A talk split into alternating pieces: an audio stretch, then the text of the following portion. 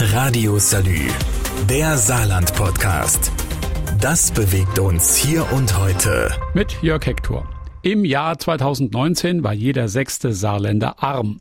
Was arm heißt, erklärt Sozialminister Magnus Jung. Als Einzelperson ist man dann unter der Armutsgrenze, wenn man weniger als 1108 Euro im Monat äh, zur Verfügung hat. 1108 Euro.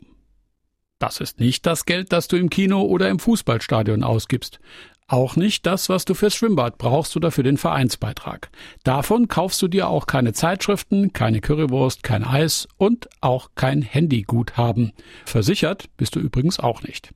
Diese 1108 Euro müssen ausreichen, um deine Miete zu zahlen, dein Essen und deine Klamotten.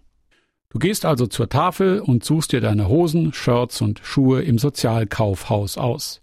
Du isst entweder zu wenig oder nur Zeugs, das dich zwar satt macht, aber krank. Ich rede von Pommes und Pizza, von Dönern, von Currywurst und Süßigkeiten und du trinkst billigen Cola-Ersatz oder Bier. Das ist erstaunlicherweise oft günstiger als eine Flasche Wasser. Wenn du ein Einsiedler bist, an den niemand irgendwelche Anforderungen stellt, der nicht zu einem bestimmten Zeitpunkt an einem bestimmten Ort sein muss, egal ob Arbeitsstelle oder Schule, der keine Freunde hat und mit niemandem telefoniert, dann kannst du mit diesen 1108 Euro im Monat leben. Gerade so. Aber dafür stirbst du auch früher. Die Reichen leben im Durchschnitt im Saarland 6,5 Jahre länger als die Armen. Und allein deshalb ist es echt doof, arm zu sein. Das macht eigentlich keiner freiwillig. Und trotzdem sind über 160.000 Saarländer arm oder von Armut betroffen. Damit sich das ändert, hat die Landesregierung einen Plan beschlossen. Es ist nicht der erste, aber wie dieser Plan aussieht und was er für die Betroffenen bedeutet, das ist mein Thema im Anschluss an diese kurze Pause. Radio Salü, der Saarland-Podcast. Das bewegt uns hier und heute. Täglich neu. Der Armuts- und Reichtumsbericht des Saarlandes weist für das Jahr 2019 etwas mehr als 160.000 Saarländer aus, die nicht mehr als 1.108 Euro netto im Monat zur Verfügung haben, um ihr Leben zu organisieren.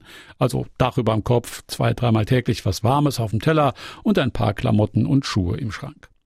Insgesamt 16 Prozent der Saarländer sind generell von Armut betroffen.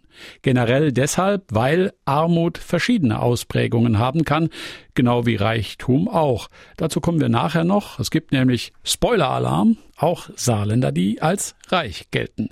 Aber wie gesagt, dazu später mehr. Ein ganz wichtiger Grund, warum Menschen arm sind, ist, dass sie keine Arbeit haben, entweder nichts gelernt, was doppelt problematisch ist, denn ohne Schulabschluss ist eine Ausbildung schwer zu bekommen und auch schwer zu bewältigen, oder krank oder zu alt oder alles zusammen, oder Kind.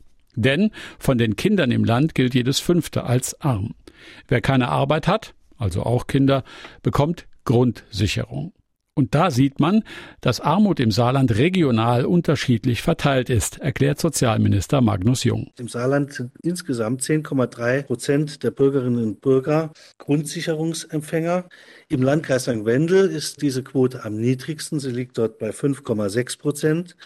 Im Regionalverband Saarbrücken liegt die Quote fast dreimal höher, nämlich bei 15,1 Prozent. Armut zieht sich also in die Ballungszentren, weil es dort mehr Wohnraum gibt, weil dort die Verwaltung ihren Sitz hat und weil dort die Wege im Allgemeinen kürzer sind als auf dem Land.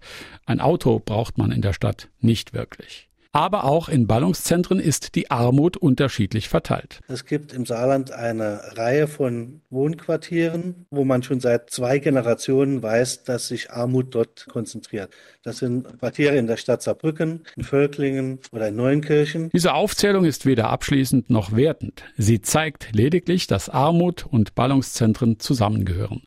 Das will die Landesregierung ändern mit einer quartiersbezogenen Armutsbekämpfung. Für die Betroffenen bedeutet das, die Menschen in diesen Quartieren auch beteiligen, also sie in diese Konzepte und in der Umsetzung dieser Konzepte so beteiligen, dass sie ihre Potenziale auch optimal mit einbringen wollen. Der genaue Plan soll nach den Sommerferien erarbeitet werden. Im nächsten und letzten Teil geht es darum, dass arm ganz schlecht dran ist, aber reich auch nicht immer bedeutet, dass man mit Geld um sich werfen kann. Denn auch bei reich gibt es Unterschiede. Radio Salü, der Saarland-Podcast. Das bewegt uns hier und heute.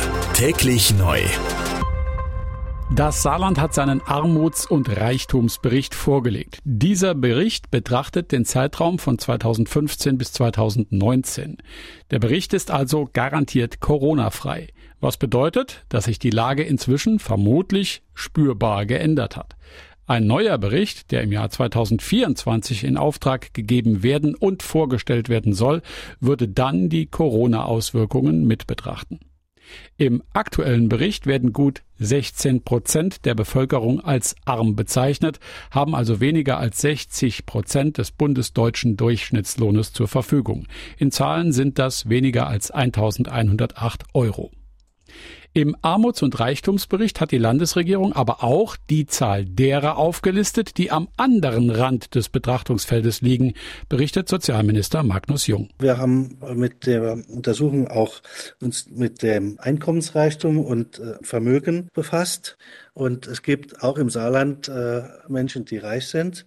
Äh, als reich wird im Übrigen definiert, wer mehr als 200 Prozent des durchschnittlichen Einkommens hat, derjenige, der 3.695 Euro zur Verfügung hat. Und das sind im Saarland zum Ende des Untersuchungszeitraums 6,2 Prozent der Bevölkerung gewesen. Wenn man schaut, wie sieht es aus bei den Millionären? Wir hatten in diesem Jahr 131 Einkommensmillionäre im Saarland. Einkommensmillionär bedeutet, dass ein Steuerpflichtiger in dem entsprechenden Steuerjahr Einkünfte oder Einkommen von einer Million Euro oder mehr erzielt hat.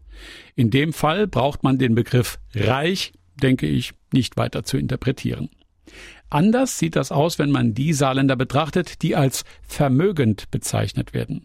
Denn wenn es um Vermögen geht, steht das Saarland im Bundesvergleich überraschend gut da. Das hängt mit der hohen Eigenheimquote im Land zusammen wobei das sowohl Segen als auch Fluch sein kann.